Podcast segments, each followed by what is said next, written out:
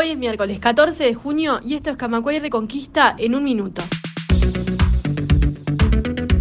Gambera considera razonable subir la PCP y ve viable un acuerdo con los bancos. El secretario general de AEBU reclamó al gobierno eliminar la rebaja de la tasa de la prestación complementaria patronal de la que se han beneficiado los bancos y dejarla en su valor de 4 por 10 mil.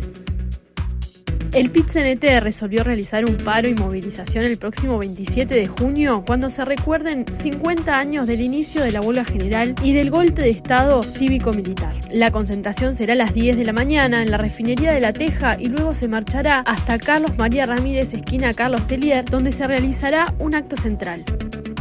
Mañana será finalmente el acto por las muchachas de abril en el Salón de los Pasos Perdidos a las 17.30 horas. El mismo no contará con la participación de la calle Pou que se encuentra en Nueva York. Más información en radiocamacua.uy.